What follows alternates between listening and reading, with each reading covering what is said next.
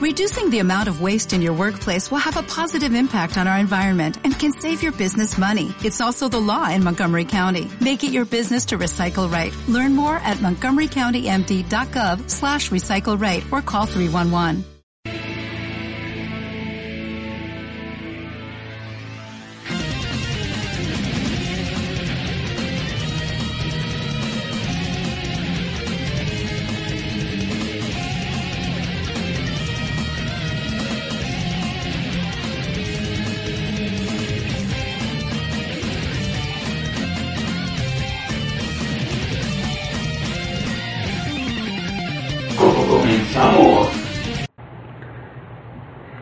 Bienvenidos sean a otro LS Retro. Yo soy Ulises y comenzamos. Pero antes de comenzar quiero mandar saludos a todos los que escuchan este programa semana con semana y obviamente invitarlos a que se unan a nuestra página LC, la página oficial de Facebook, a LC Grupo Oficial, al Messenger Project y claro está al Geek Time MX. Y pues bueno, les voy a ser sincero, esta semana no sabía qué tema tocar. Hay muchos, pero muchos temas eh, interesante del mundo geek. En primer lugar, que ya se acerca Infinity War y de hecho ahorita su mercancía está siendo pues volando de los estantes. Eh, pero no conozco tanto de Marvel y tampoco colecciono mucho como para hablar de eso. Eh, esta semana acabó Dragon Ball Super. Aunque digamos que acabó entre comillas porque Toei acaba de anunciar que tienen una oficina exclusiva para los proyectos con con Dragon Ball, que vamos a ser sinceros, no asignas toda una oficina solamente para una película que va a salir. Entonces es obvio que van a hacer un, una pausa o, o como se llama en el anime cuando pausan algo para luego seguirle. Y luego van a terminar todo lo que fue Dragon Ball Super porque el manga aún sigue. Y tengo entendido que el manga sí cambia muchas cosas del anime eh, y que me platican que está mucho mejor, no sabría decirles. Y pues iba a quejarme, porque a mí no me gusta Dragon Ball Super, pero pues también entiendo que hay gente que sí le gustó y que ahora sí que Dragon Ball Super es de esos casos que eh, es cuestión de gustos. Te puede gustar mucho o lo puedes odiar, no hay no hay medias tintas con Dragon Ball Super, no es así de medio me gusta, no, o te gusta o no, así de simple. Pero me iba a meter en muchos pleitos, la neta. Entonces, pues dije, ¿de qué hablo? Y pues, gracias al Espíritu Santo, hace unos días hubo una promoción en un centro eh, comercial americano, el Sam's Club, eh, donde a los socios de, tal tarjeta pues nos, nos brindaron ciertos descuentos y a mí me dieron un, un Switch, un Nintendo Switch a muy buen precio, la verdad. O sea, aquí en México lo están dando entre 9 mil y 10 mil pesos. Y no solo me redujeron parte de ese, de, ese precio, sino que aparte me regresaron 1500 en vales. Entonces la verdad sí, fue ganar, ganar, porque aparte traía juego el, la consola, luego no trae. Entonces dije, bueno, eh, ¿por qué no hablar de la época oscura de Nintendo? Porque sí, ahorita tiene una muy buena época eh, Nintendo Switch. Y la verdad les voy a decir una cosa, ¿eh? ¿eh? no sé por qué me obsesioné con, con, terminar juegos de Mario Bros. pero al 100%. O sea, mis sobrinos me consiguieron Mario Sunshine, pues lo acabé al 100%. Y luego compré lo que es Mario World para, bueno, Mario 3D World para Wii U y lo acabé al, al 99%, porque no acabé al 100%, porque para acabarlo al 100% tienes que pasar todo el juego con todos los personajes. Entonces, eh, no, no se me hizo así como que buena inversión. Y el juego que venía con, con este, con el Switch es Mario Odyssey.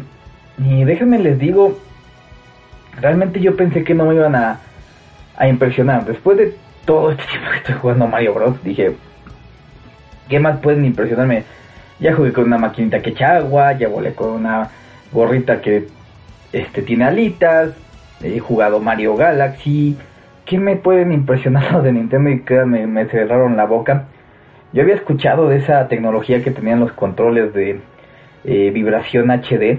Yo la verdad les voy a ser honestos, yo, yo pensaba que era una, jalada, eso de vibración HD, pues, ¿qué tiene de especial que vibre el control? Pero realmente sí, sí lo tiene.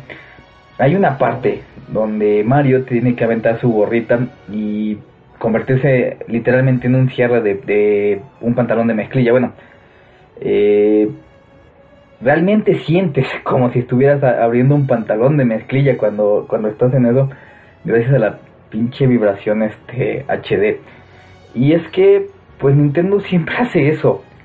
O sea, te puede gustar Sony, te puede gustar Microsoft, eh, puedes decir que Nintendo es infantil, que hacen muchos Marios, pero sinceramente por más Marios que saquen, los que han sido realizados por Nintendo, dejando de fuera los los CDI, dejando de fuera los que llegaron a, PC por otras compañías licenciadas por Nintendo, eh, si está hecho por Nintendo va a ser calidad, así de simple, o sea, no hay juego de Mario hecho por Nintendo que sea malo.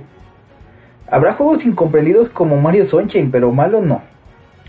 Y a esto es a lo que voy a llegar.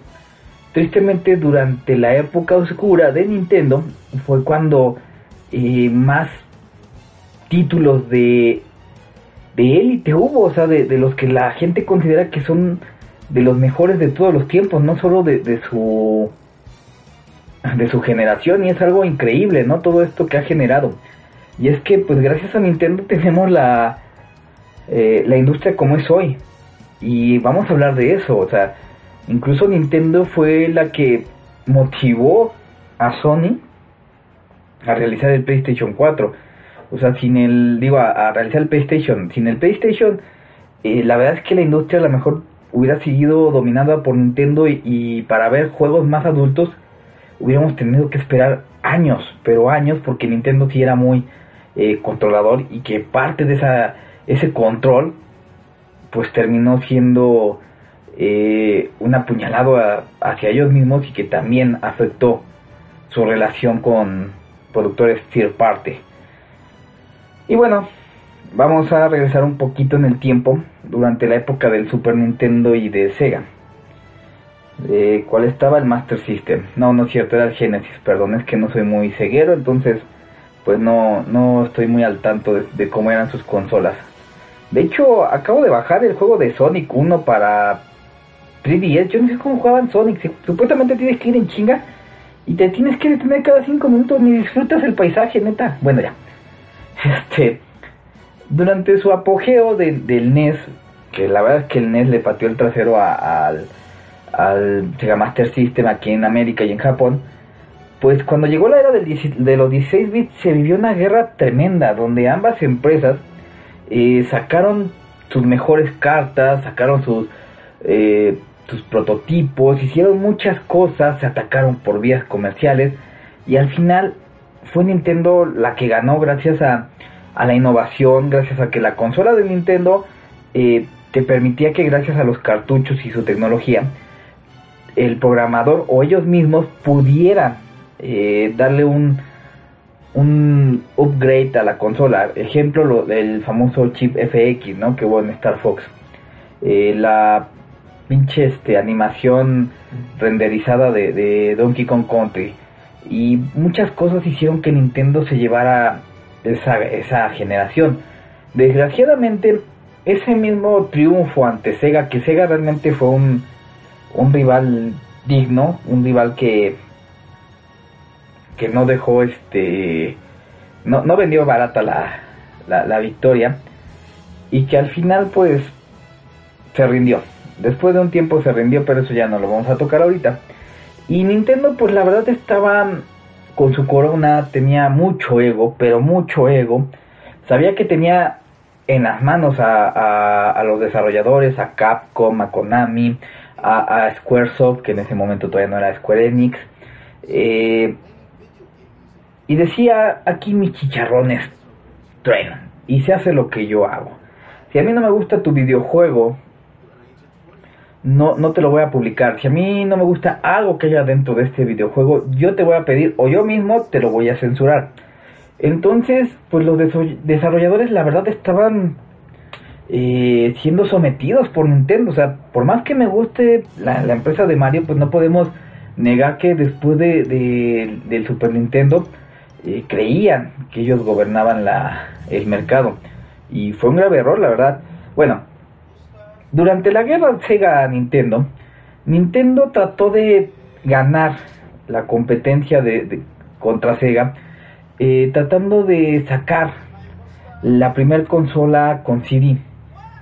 Eh, para esto, pues hicieron una alianza con Sony y Sony iba a sacar lo que se conocería como el Super Nintendo PlayStation, o sea, ese era el nombre clave del aparato, pero había una condición. Yo Sony te voy a desarrollar la tecnología de, para que tu consola este pueda tener el CD, pero yo voy a controlar la producción de estos CDs y parte de la distribución. Cosa que a Nintendo no le agradó del todo. O sea, no era una cláusula tan manchada, la verdad. Era una cláusula que era pues plausible. Era eran socios de negocio y también querían pues su parte del pastel. Eh, Nintendo, en lugar de hacer las cosas bien, en lugar de negociar, pues la neta hizo una de las jugadas empresariales más pendejas de la historia. Pero que nos combinó a los jugadores. Ahorita llegamos a eso. Eh, decidió no avisarle a Sony, de repente cancelar el contrato, eh, gracias a que Nintendo lo redactó y sabía cómo poder deshacerse de ese contrato sin tener que hacer tanto desmadre ni pagar tanto y salió con otra industria grande de, aparatos este, tecnológicos como es Philips. Philips que también quería un cachito, pero muy chiquito del, pastel de los videojuegos, porque hay que recordar que en esa época pues los videojuegos seguían sintiéndose como eh, pues juguetes juguetes para, para niños y era algo que no mm, no podíamos negar pues en ese momento lo, el mercado sí estaba muy enfocado a los niños. Entonces le dice, bueno, yo te voy a dejar usar mi tecnología eh, CD si tú me permites este, sacar algunos juegos para mi consola llamada el CDI. Nintendo estúpidamente aceptó y mientras al mismo tiempo estaba desarrollando su consola que al final no terminó usando CD, y me refiero al Nintendo 64. Al mismo tiempo, estaban por sacar uno de sus mayores fracasos de la historia, que fue el Virtual Boy, que ahorita vamos a hablar de, eso. Eh, el trato con CDI no solo no le trajo tantos beneficios de, eh, inmediato, eh, hizo que pues Sony dijera, pues a la chingada, voy a hacer mi propio consola de videojuegos con eh, juegos de azar y, mujerzuelas y la sacó al mercado y lo que hizo Sony eh, en un principio es que no, no se hizo atractiva para el comprador desde un principio se hizo atractiva para el desarrollador ¿Qué hizo? Tú, Core, tienes la idea de una pinche arqueóloga tetona disparando a todo lo que ve. Tráemelo. Lo quiero en mi consola no te voy a censurar nada. Nada más no, no quiero este, desnudos ni, ni que te quejes sin el pinche gobierno de Estados Unidos te pone una calificación este eh, mature. Tú, Capcom, quieres un juego de zombies donde al disparar le saques de la, las, este, las entrañas a los zombies, tráetelo acá. Y no solo eso, sino que mi consola permite que uses tecnología CD y no solo a barato costo, sino que le cabe más cosas y puedes meter video dentro de, del CD. Esto hizo que muchos, pero muchos desarrolladores dijeron, pues sabes que a la chingada con Nintendo, o sea, si a mí desarrollar un juego como Resident Evil me sale en 10 dólares con Sony y con Nintendo me sale en 100, pues prefiero irme al que me va a dar más margen de ganancia. Que cosa curiosa, o sea, si bien el PlayStation fue un éxito, eh, en Latinoamérica fue un fracaso en cuanto a software. O sea, hay números de que sí vendieron muy bien en otras partes del mundo, pero en América Latina como pues, nos gusta piratear todo, pues Sony vendió muy poquito software original. Aún así, la consola tuvo el éxito de, de traernos nuevas IPs que sinceramente con Nintendo no íbamos a conocer. O sea, ¿tú crees que Crash hubiera pegado en Nintendo? No, porque luego, luego lo van a, a, comparar con Mario, con Sony, pero una, una consola nueva que necesitaba todo este tipo de material, pues era bienvenido y mucha gente eh, conoció primero a Crash que a Mario. Yo les voy a ser sincero, si bien soy Nintendero, el primer juego en 3D que yo terminé eh, fue Tomb Raider 2, las aventuras de Lara Croft con con un joystick normal de, de, PlayStation porque pues obviamente yo no estaba acostumbrada a, los analógicos, perdón. Eh, entonces sí me costó trabajo pero lo terminé y me gustó muchísimo porque me permitía hacer cosas que, que Nintendo pues nunca, nunca me, me había dejado. O sea, yo quedé realmente impresionado que Lara realmente sufría al, momento de jalar o empujar una, una piedra. No era simplemente brinco y ya, sino que había que explorar, había que investigar, o sea, todavía me acuerdo que me tardé como dos horas en subir el, el primer este muro, bueno, la, la, la, primera vez que subes a la, muralla china, porque en Tomb Raider 2 simplemente te avientan, o sea, si tú no has jugado el primero, porque yo no jugué el primero, pues no sabías nada, o sea, si tú juegas Mario 1, Mario 3, Mario World, pues sabes que de qué se trata la cosa, sabes que con un botón vas a brincar y con otro vas a hacer alguna tontería, ¿no?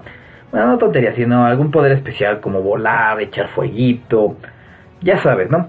Pero en PlayStation si no leías los manuales, pues eh, te quedabas así como le hago, pero no era tedioso, bueno, sí, por el no loading, pero no era tedioso ya dentro del juego estar investigando. Y todavía recuerdo que llegué a la cima y llego a una puerta y tiene llave. Y yo, pues, ¿dónde está la pinche puta llave? Y de repente me regreso, encuentro un secreto, pero esa no es la llave. Eh, me bajo por el otro lado y encuentro un laguito y veo que Lara puede nadar y no solo nada, sino que de alguna manera, entre comillas, realista, también te ahogas. Y dije, wow. Y todo, era, todo eso era la sensación que daba el PlayStation 1. Esa sensación de yo te voy a dar lo que Nintendo no. Yo te voy a dar todo esto. Y todo era te sentía tan genial, tan, tan nuevo, que, que realmente entiendo, entiendo por qué tanta gente se fue a, a, manos de Sony. Eh, por el otro lado, Nintendo pues dijo, me vale que no vengan los desarrolladores. En cuanto vean cómo se vende mi nueva máquina, eh, se van a, a dar cuenta eh, del error que cometieron y van a querer sacar sus juegos con mi tecnología de cartuchos. Eh, cosa que enojó a muchos desarrolladores. Uno, el más conocido, pues obviamente es Squaresoft, que decidió irse a Sony y que sacó su juego más famoso de todos los tiempos, porque a pesar de que seas fan de Final Fantasy o que no lo juegues, pues conoces la franquicia, todos los gamers la conocen. Yo no soy muy jugador de, RPGs, pero aún así la conozco y aún así eh, conozco parte de la historia de Final Fantasy. Eh, se me hace un poquito ya sobrevalorado esa, esa franquicia, pero ya igual, en cuestión de gustos ya eh, se rompen géneros. aún así Final Fantasy fue un hitazo y, y Nintendo decía, bueno, pues yo tengo Zelda, yo tengo Mario, estoy desarrollando una nueva IP llamada Smash Bros. A lo mejor si se me antoja saco Samus y pues, bueno, Metroid y pues se van a chingar las desarrolladoras, las voy a castigar, no las voy a dejar vender y chingale. Nintendo no lo logró. No logró llenar las expectativas de, eh, de los clientes. Y les voy a decir por qué. No solo su consola se sentía algo vieja, porque seguía usando la tecnología de cartuchos que ahorita agradezco porque Nintendo 64 es coleccionable, no tanto Sony porque el Sony usa una tecnología de sedes un poquito chafona para, para sus sedes y si no lo sabes, si no los limpias, se pueden echar a perder si no les das un cuidado especial a los primeros juegos de, PlayStation. Entonces, eh, pues se sentía un poco vieja. Sus juegos pues sí eran divertidos, pero no te daban esa misma sensación de reto, de madurez que sí te lo daba eh, Sony. Y, la verdad es que yo creo que en este momento Nintendo dijo, bueno, pues tengo que echar toda la carne al asador, tengo que dar los mejores juegos y se notó. O sea, tú ahorita puedes comparar las gráficas de, de Nintendo 64 y PlayStation y eh, aunque seas muy Sony, te vas a dar cuenta que las gráficas de Nintendo 64 eran mejores por muchas razones. Una tenía más capacidad, la de Nintendo era 64 bits y la de Sony 32. Eh, tenían un equipo que estaba más acostumbrado a ese tipo de software y pues podían hacer muchas más cosas, tenía más este, capacidad en Nintendo 64, aunque con un costo, que también ahí es donde Sony les dio en la madre. Por ejemplo, eh, uno de los costos más grandes que tenías para desarrollar en Nintendo 64 era la era que la música tenías que comprimirla mucho, o sea, eh, les le costaba mucho trabajo a, Nintendo 64 eh, reproducir música, voces y demás. A diferencia del, Super Nintendo y del Nintendo que era más fácil, pues no te dejaban. En cambio en Sony nunca hubo ese problema. De hecho hay que aplaudirle que a Sony que con una consola mucho más limitada realizó mejores trabajos y que gracias a eso también le, dijo a los desarrolladores usen su imaginación y tuvimos cosas como lo que pasa en Metal Gear Solid, ¿no? Que para derrotar a cierto enemigo tienes que agarrar el, otro control para, para poder derrotarlo. Nacieron sagas como Grand Theft Auto y todo por confiar, confiar mucho en los desarrolladores. Lástima que después ya no aprendieron tanto su lección. Al mismo tiempo, Nintendo había dominado, porque no hay otra palabra, el mercado de las consolas portátiles. La Game Boy nunca pudo ser este destronada de su puesto por medio de Sega con la Nomad y otras versiones. De hecho, creo que también hay una hubo una consola portátil de, Atari. Pues e, estas consolas creían que su mayor virtud era ser a color y tener ciertos eh, ser más potentes que la consola de, Nintendo. Pero había un pequeño problema. La Game Boy pues, a pesar de que era un, ahorita la vemos como un ladrillote, si la comparamos con las nuevas eh, consolas, pues usaba muy más, este, menos pilas, perdón, mientras que la Nomad usaba 6 y se acababan en 15 minutos, así era algo así como que, híjole. Eh, entonces Nintendo, nada pendejo, pues porque también es una empresa, decía, bueno, yo saco mi nueva consola casera y también voy a sacar mi nueva consola portátil y tiene que ser el futuro para que vean que yo, yo acá este, sigo mandando y, ¿qué realizan? Pues le dicen a, a Gunpei Yokoi, que, que, era el padre del, del, Virtual Boy y papá de, de Samus Aran, va, créate una nueva consola y llega otro de los más grandes errores de Nintendo, el Virtual Boy. Yo les voy a decir una cosa, o sea, eh, cuando sale el Virtual Boy, yo todavía tenía Super Nintendo porque yo siempre iba una una generación pasada. Es hasta que empecé a ganar más dinero y tuve más control en mi economía, entre comillas, que empecé a comprarme consolas más más recientes, pero siempre iba un poquito más atrás de, de, la generación. Me puse al corriente por ahí del Wii, Wii U y, Switch, pero antes pues era una generación pasada. Pero aún recuerdo los comerciales, los reportajes y todo eso que, que que anunciaban esta nueva consola portátil que era en 3D. Y recuerdo que, cuando compré el Super Nintendo, eh, ya te la estaban regalando la, la Virtual Boy porque no había pegado. Porque la gente se mareaba, porque no era nada portátil, porque usaba un chingo de pilas.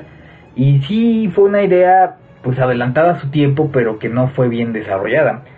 Desgraciadamente esto provocó una cierta ruptura con Gunpei y, Nintendo, y él sí iba a ir a abrir un estudio para, pues para hacer tier party de, Nintendo, pero que iba a tener más libertad y todo, gracias a, al fracaso que fue el Virtual Boy y la situación que tenía en ese momento Nintendo, que pues gracias a sus errores, no solo había perdido desarrolladores, sino que había creado a uno de sus peores enemigos, de sus peores competidores. Y créanme que, que lo sigue lamentando, a pesar de que ha tenido generaciones exitosas después de, de esto.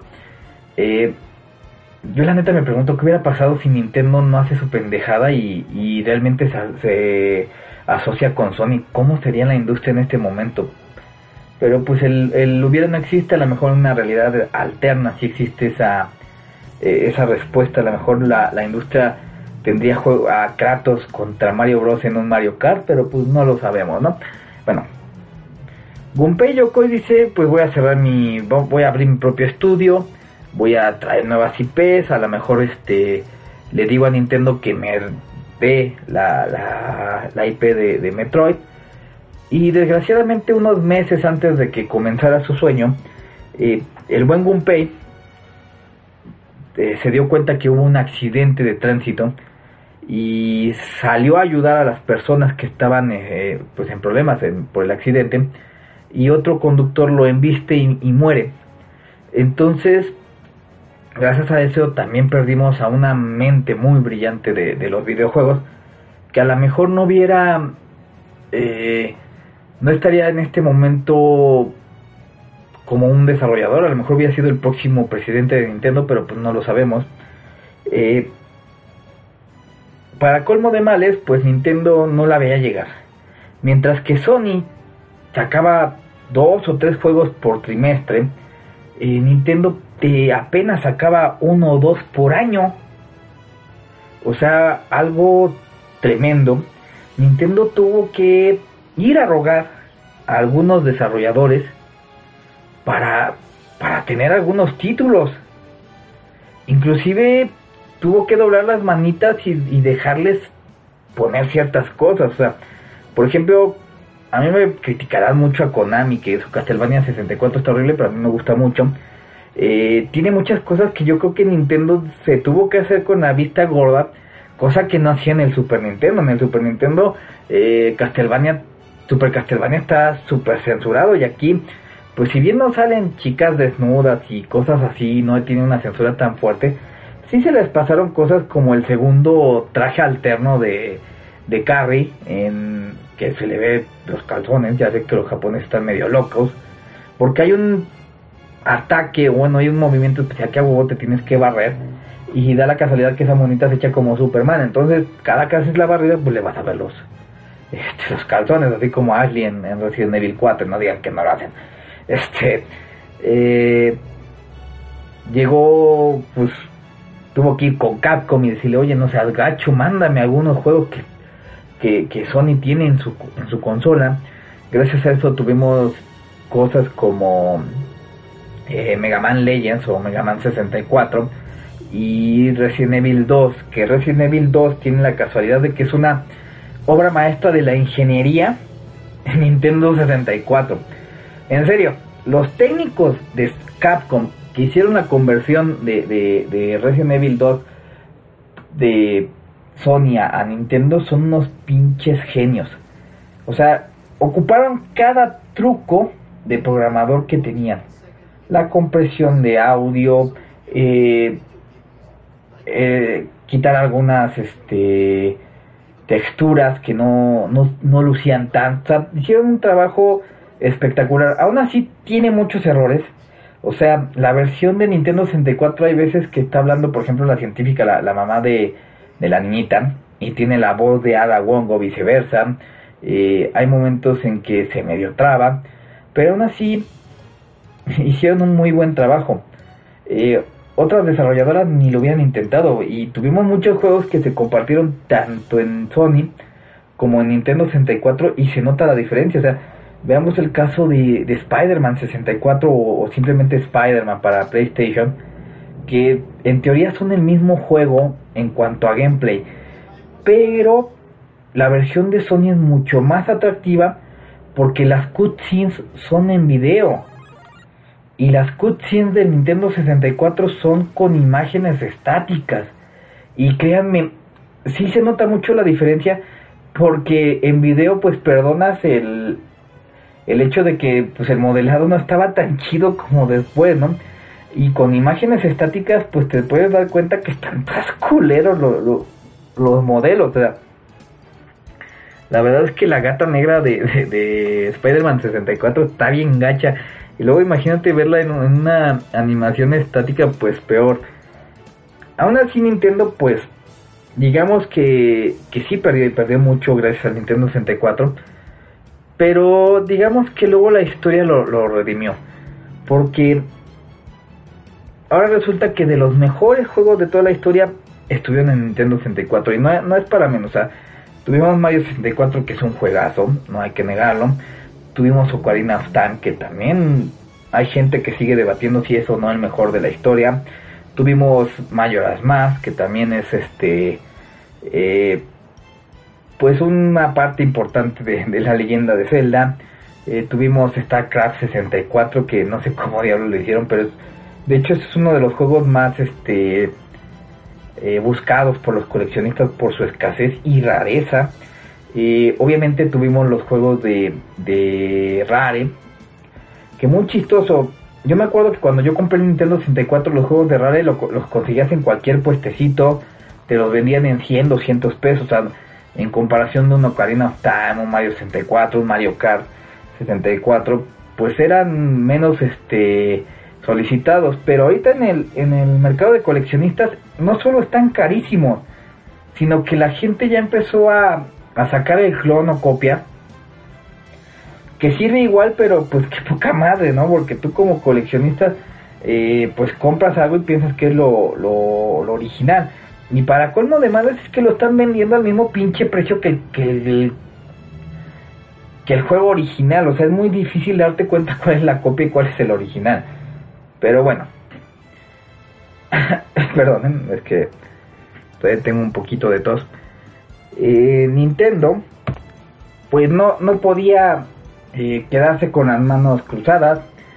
Se dio cuenta que tuvo muchos errores en, en cuanto al Nintendo 64 y quiso reponer las cosas. O sea, yo creo que era la primera vez desde que Nintendo se había metido a este negocio de, de las consolas que su consola estaba en peligro, o sea, que su reinado se lo habían no solo quitado, sino que habían hecho que, que la gente pensara que era eh, obsoleto. En serio, o sea, la, verdad es que eh, juegos como Mario Party, eh, Wave Race, pues palidecían contra juegos como Gran Turismo, Gran Theft Auto, San Andreas, eh, Tomb Raider. ¿Por qué? Porque si bien técnicamente hablando eran un poquito bajos de calidad porque pues no tenían tantos recursos, pues sí ocupaban los recursos y de maravilla y llamaba mucho la atención y, les digo, tenías toda esa sensación de, de modernidad.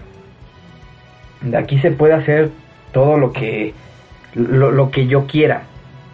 Que después ya Nintendo, este PlayStation perdió eh, esa, esa atmósfera que tenía.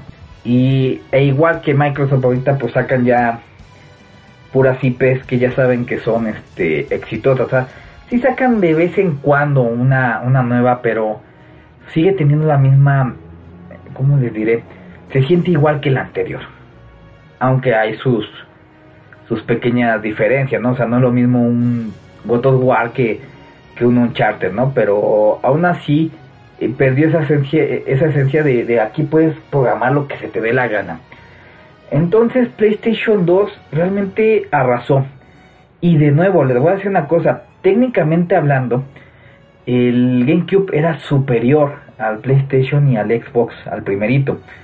Sin embargo, y a pesar de que Nintendo aprendió de sus errores, eh, podemos que decir que aprendió entre comillas y también se volvieron a pasar por el arco del triunfo muchas cosas. Sí dijeron, vamos a usar CDs, a la modernidad, pero pues hay que, hay que vernos chingones y pues diferenciarnos de la competencia. ¿Y que nos trajeron? Pues un, este, un formato de CD miniatura.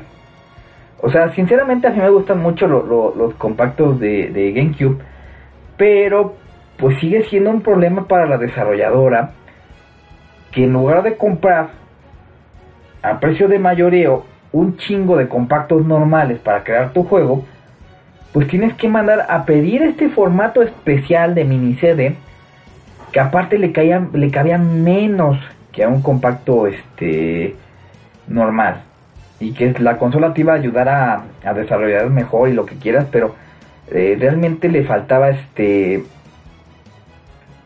claridad a Nintendo todavía. O sea no habían aprendido tan bien la lección en su consola anterior. Y bueno dicen y aparte te vamos a, a, a mandar este un nuevo control. Ya que no te gustó el de Nintendo 64, aquí está un nuevo control que sí se esforzaron por hacerlo más, más dinámico y que ya se estaba empezando a ver que la tendencia era un control más redondeado, con botones más accesibles a, a los dedos, que se pudieran diferenciar, o sea, no todos los, los, los, botones de la misma manera o en la misma posición.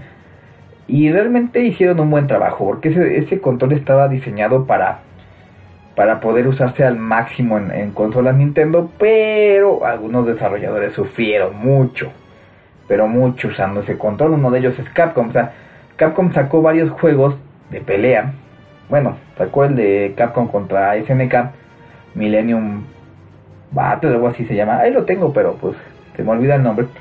Este. Ahorita nos costó trabajo que hay una opción para jugarlo con el control de GameCube, nada más usando el pequeño botón C.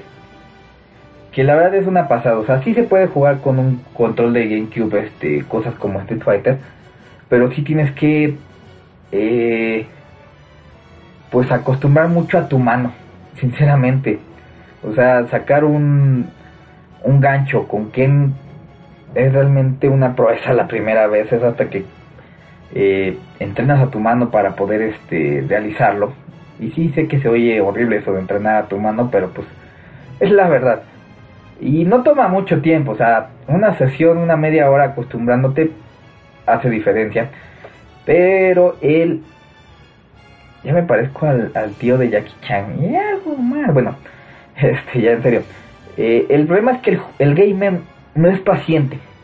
Y nunca ha sido paciente porque raro el que agarraba el, manual de los juegos y lo leía. O sea, yo sí agarraba el manual, veía los dibujitos, pero rara vez leía cómo se hacían las cosas.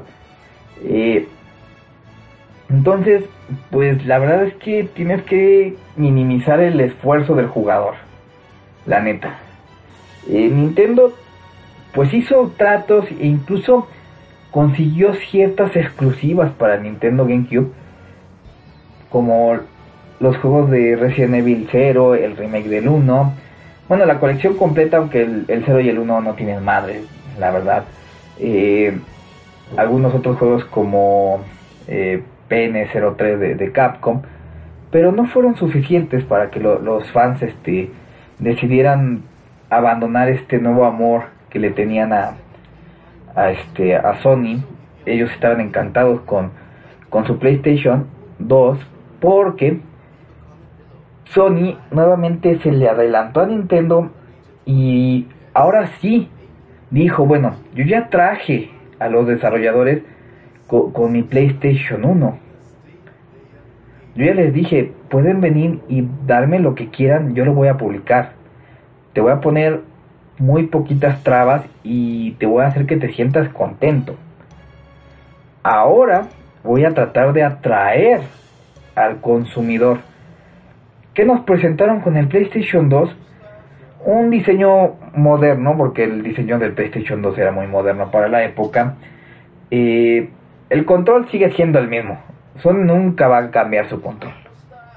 Sí tenía modificaciones y mejoras en comparación al del PlayStation 1, pero en esencia seguía siendo el mismo. Eh, la misma forma, los mismos botones, le agregaron análogos, le agregaron otros gatillos, el botón secreto de, la, de, los análogos. Eh, pero en esencia sigue siendo el mismo. Pero se fueron más allá y dijeron, mi PlayStation ahora no solo es un videojuego, es todo un sistema de entretenimiento. ¿Te acuerdas cuando tu PlayStation 1 podía leer tus, tus compactos piratas de música? Pues adivina qué ahora pueden leer películas.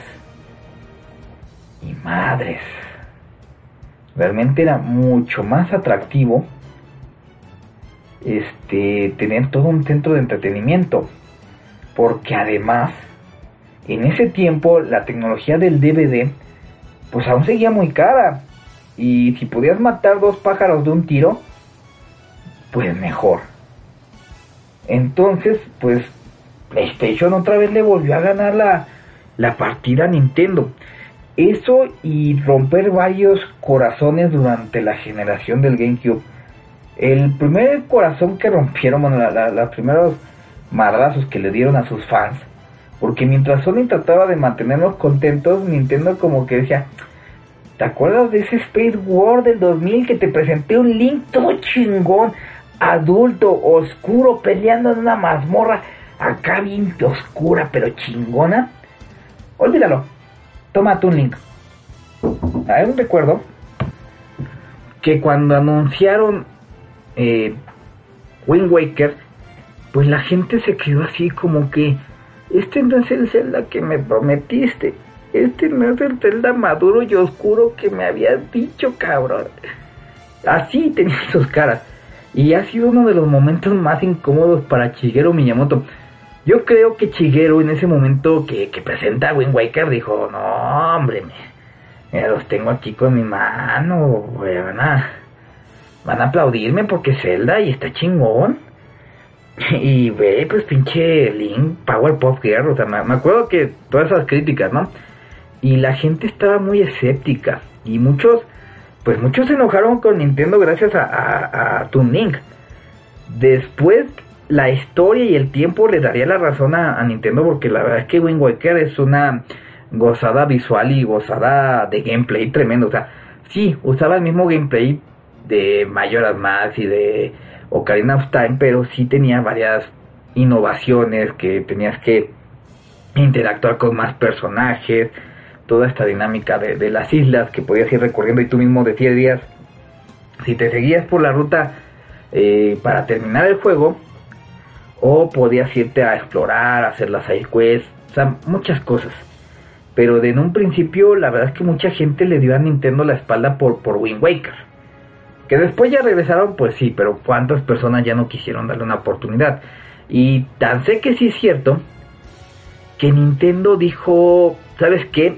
Les vamos a dar su pinche Legend of Zelda eh, realista, oscuro, eh, todo eso que quieren, a, a Link acá todo todo real y, y, que pelea contra Dark King y madre media y, que esté enamorado, que siempre han jugado con eso y, nos dieron Twilight Princess. Que Twilight Princess, si bien no está tan chido como Twilight Princess, digo como Wind Waker, perdón, sí lo considero mejor que, que Skyward Sword. Sí tiene mejor historia y, y sí es más oscuro, la verdad.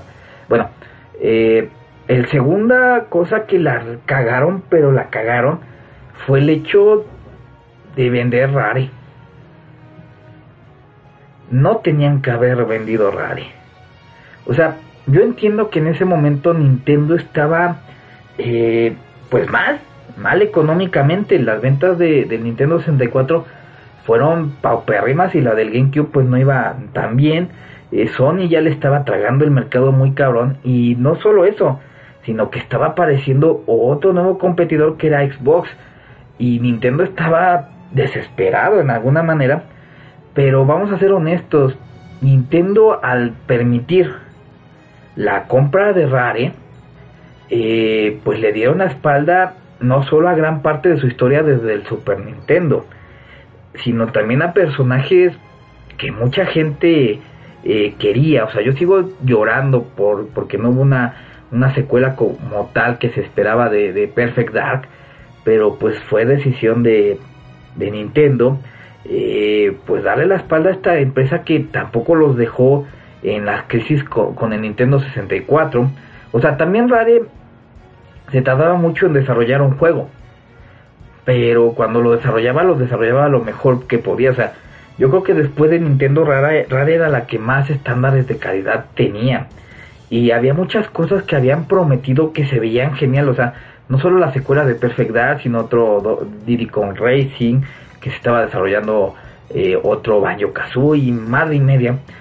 Y recuerdo que pues Rare entró en crisis y dijo, bueno, vamos a vender la, empresa, pero tenemos que hablar con Nintendo y les vamos a dar a ellos primerito la opción de comprarnos al 100%, porque hay que recordar que Nintendo no tenía el, el 100% de Rare, solamente una parte proporcional. Eh, Nintendo les dijo, ¿sabes qué? La verdad estoy mal, no tengo para comprarte. Eh, y la verdad pues tampoco me interesa mucho el, el, trato.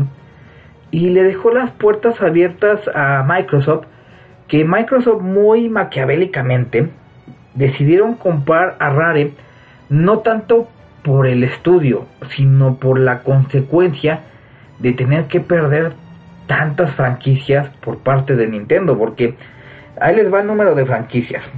Battletoads, Perfect Dark, Conker, Banjo, esas, nada más con esas cuatro, eh, la verdad es que le daban mucho en la madre a Nintendo, pero Nintendo dijo, pues, ni modo, así de simple. Y hay una cosa bien curiosa que salió a reducir hace algunos años que, que pues renunciaron los, eh, los creadores del estudio Rare y dijeron, ¿sabes qué?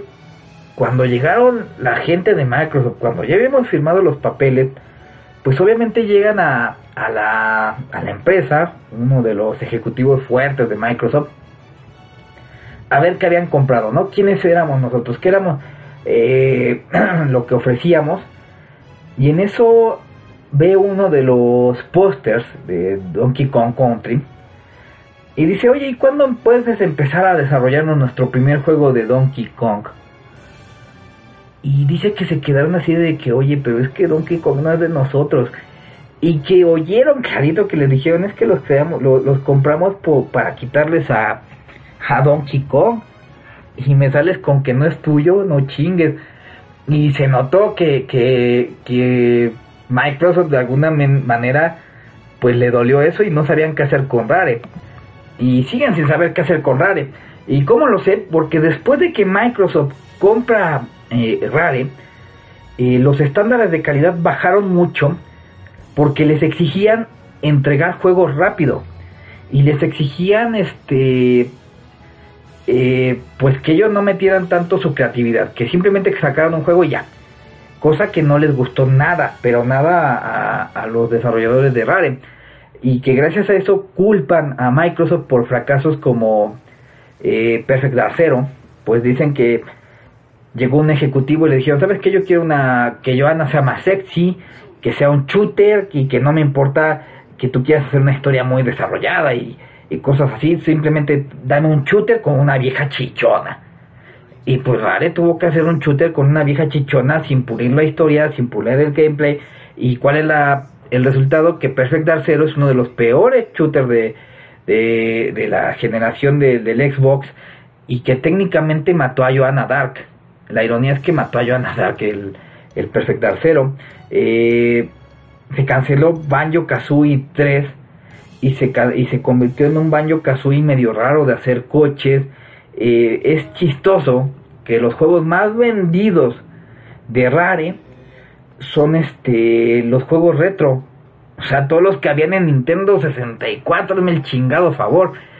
Y para colmo de, de, males, eh, actualmente que ya no hay nadie más que una persona de, de los miembros originales de Rare, los mandan a hacer cosas como Kinect Sports, y mandan a otros estudios, a Killer Instinct, se me olvidó Killer Instinct de las eh, IPs que perdió Nintendo, eh, mandan a otros estudios a crear juegos que eran de Rare, o sea, porque el nuevo Killer Instinct que salió para Xbox One y que de hecho fue la, la, punta de lanza que muchos creían, no, van a sacar más juegos, y realmente nada más fue un gancho promocional porque Xbox One ya va a más de la mitad de, de, vida y no se le ve no se le ve que vayan a sacar más juegos para eh, de Rare sinceramente.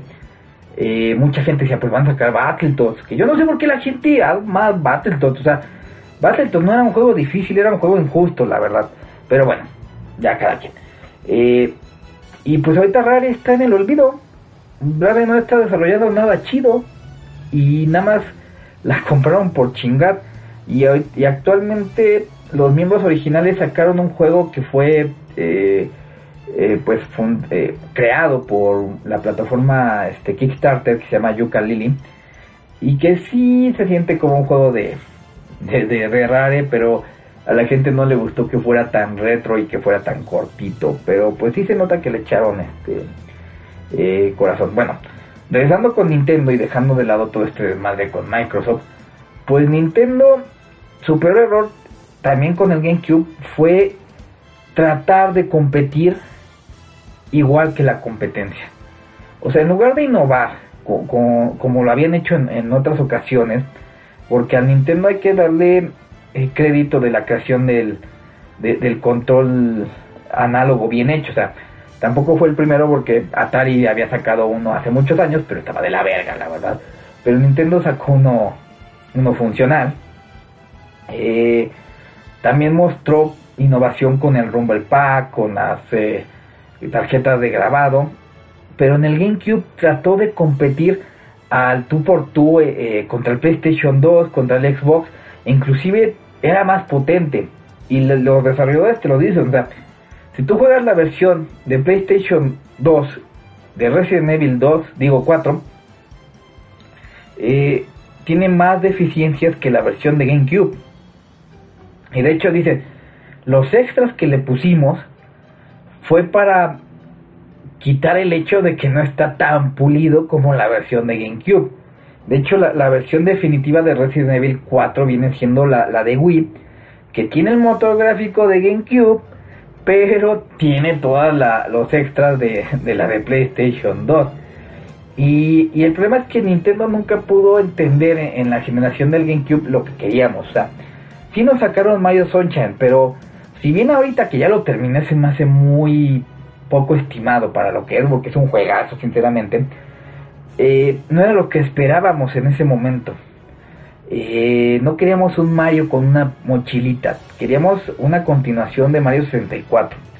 Eh, nos sacó su Zelda Toon y luego nos dio el, Twilight Princess, pero ya era demasiado tarde, o sea, ya, ya Nintendo había perdido esa generación de nuevo.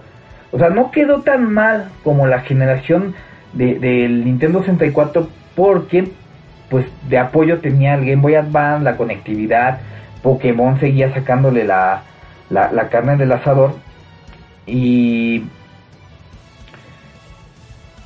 y pues digamos que no le fue tan mal como si le fue mal al, al, al Nintendo 64 pero nuevamente sus juegos están catalogados como de los mejores de, la historia. O sea, no solo tenemos Twilight Princess y Wind Waker, tenemos los remakes de Resident Evil 0 y el 1, que ya lo sacaron para las otras consolas, pero tardaron como 10 años o 15.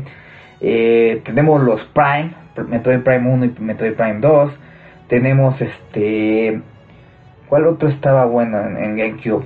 tenemos muchos que, que, fueron este sagas muy importantes. Luigi's Mansion, que incluso ya lo van a, aportear para 3DS.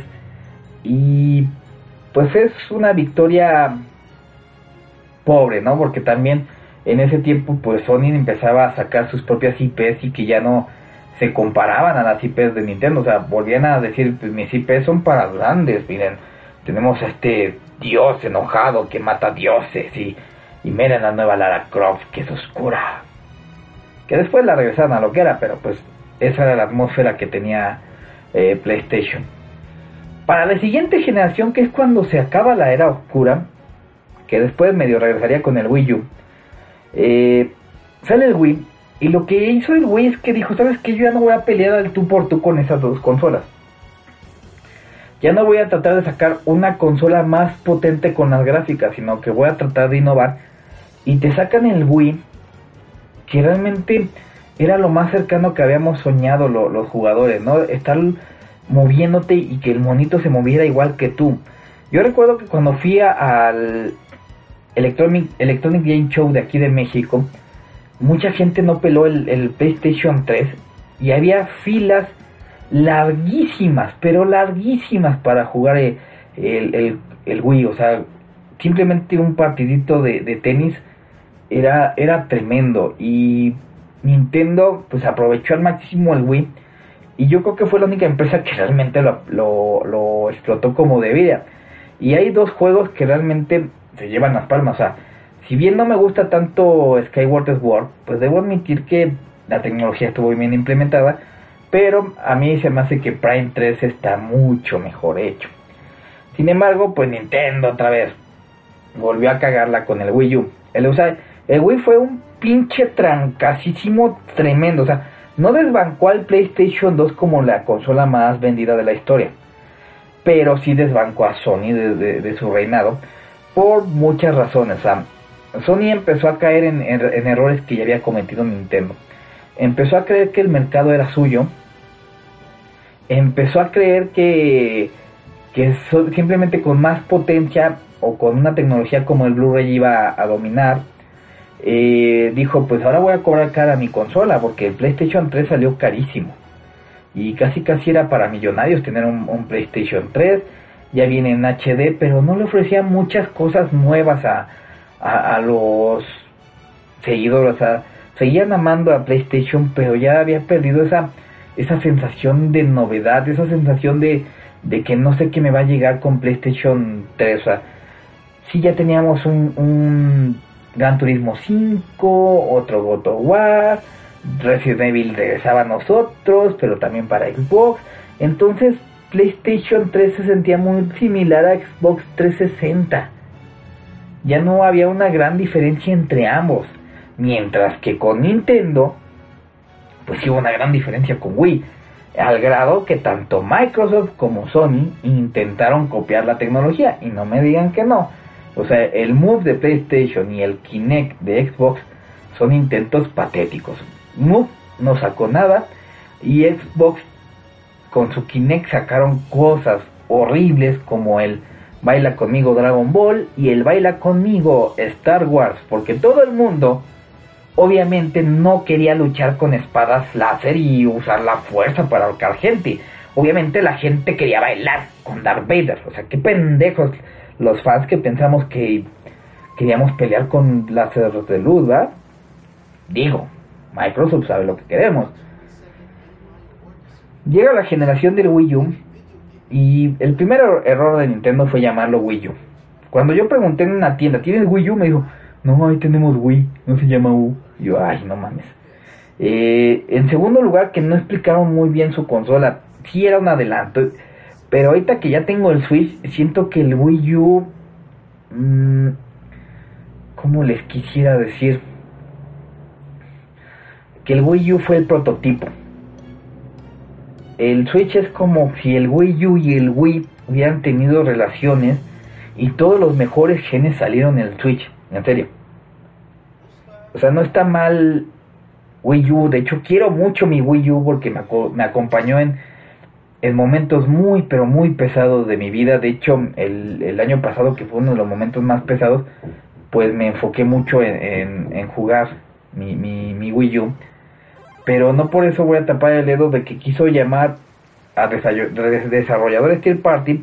Y ellos dijeron, no, pues es que estás jugando la misma carta de que con el Wii eh, no era tan potente, pero era innovador, pero tu innovación como que no llamó tanto la atención y, nos estás obligando a hacerlo. Y en lugar de darnos juegos nuevos, pues los desarrolladores que hicieron, pues puros ports. O sea, te agradezco que gracias a eso pude jugar Batman Arkham Asylum y Arkham Origins, este, eh, Bayonetta 1, eh, Assassin's Creed 4. Pero realmente Nintendo ya no se veía tan distinto a Xbox y a, y a Sony. Sí, teníamos sus magníficos juegos pero fueron muy contados y luego no sacaron este IPs como como Metroid, o sea, realmente Wii U sobrevivió con Smash y Mario Kart, porque ni siquiera los, los Marios así como que, uy, qué chidos, ¿eh? Y bueno, eso fue todo por el día de hoy. La verdad es que, a pesar de que amo a Nintendo, adoro Mario, adoro a, a la leyenda de Zelda, me encanta Metroid, pues no podemos negar que el ego de Nintendo ha sido su peor enemigo, pero pues tampoco podemos decir que Nintendo no sea la empresa que más innova dentro de este mercado, que es la que empresa que más dedicación le mete a sus juegos, sinceramente. Porque, por ejemplo, tenemos esa cosa de The Last Guardian, que ay, cómo se tardaron con esa cosa. Y sé que es un estudio reconocido que tiene obras maestras como Shadow of the Colossus, pero no por eso vamos a, a decir que The Last Guardian es un buen juego. Tiene demasiados errores. Es una obra visual, no te voy a negar que, que, el visual es una obra visual, pero un videojuego se complementa de varias cosas, gameplay, el, este, el visual, historia, y pues, ¿cuál es el caso? Que una, un juego como Breath of the Wild, que técnicamente hablando no le llega a los talones a, a The Last Guardian, en algunos aspectos, porque en otros sí le llega, eh, y lo supera, pues fue nombrado el juego del año, mientras que The Last Guardian siguen debatiendo si es bueno o malo. Entonces, pues, aquí está la cosa. Desgraciadamente estamos viviendo una época medio rara que muchos estudios de, pues de renombre están cerrando o están cambiando su giro como Konami que ahorita se va a dedicar a puro pachinko. Eh, se cree que ya es de las últimas generaciones de consola casera y que ya se van a pasar o al terreno portátil o a los smartphones. Pero pues estamos en veremos, hay, hay que disfrutar mientras tengamos. Y entonces, pues vamos a ver de qué les hablo la próxima semana. A lo mejor les hablo de Ben Hur, ahorita que estamos en Semana Santa, ¿no? Entonces, gracias por escucharme y nos vemos.